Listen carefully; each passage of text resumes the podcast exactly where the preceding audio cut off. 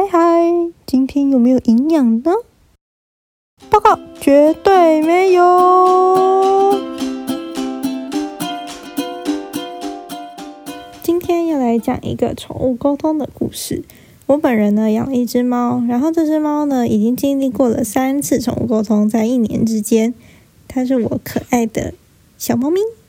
这个宠物沟通师呢，我找了两个，第一次、第二次是同一个，那第三次这一位呢，刚好是哦，我心血来潮换了一位，并不是要测试他们谁比较准之类的。回到正题，回到正题，我们这次呢找了沟通师，是想要问他说，诶，他在我家乡里过得如何？因为我偶尔会带他去搭高铁，回到我的故乡，我的家乡。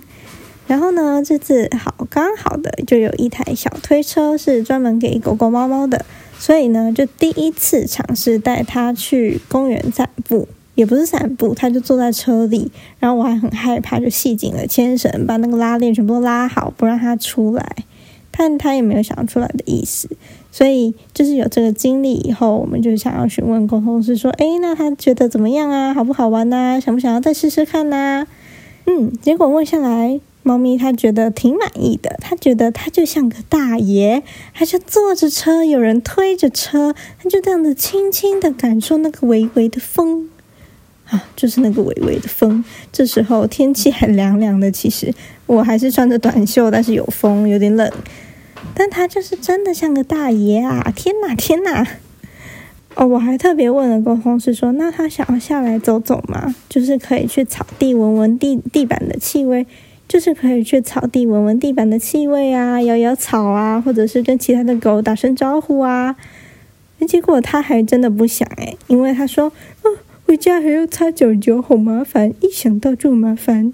”我那时候觉得他超准的，因为我之前大学的时候的确有带他去阳台散过步，啊，散完步以后呢，都硬要用那个宠物湿纸巾给他擦一擦脚，毕竟他要上我的床嘛。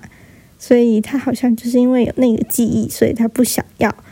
然后我也没有跟宠物公司说大学这段擦脚经历，看来应该是猫咪告诉他的。我就觉得哦天哪，超准的！好，那不要带你下车。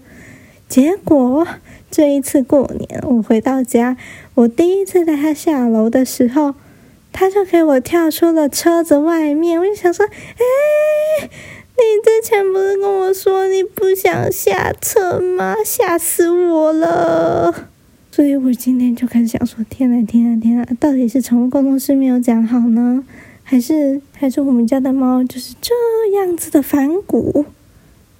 不过我觉得也有可能是猫咪们反骨，因为毕竟它们就像是不受控的小孩子一样，随时都有可能会出包。可是我还是很爱它的啦。今天的故事就这样喽，拜拜。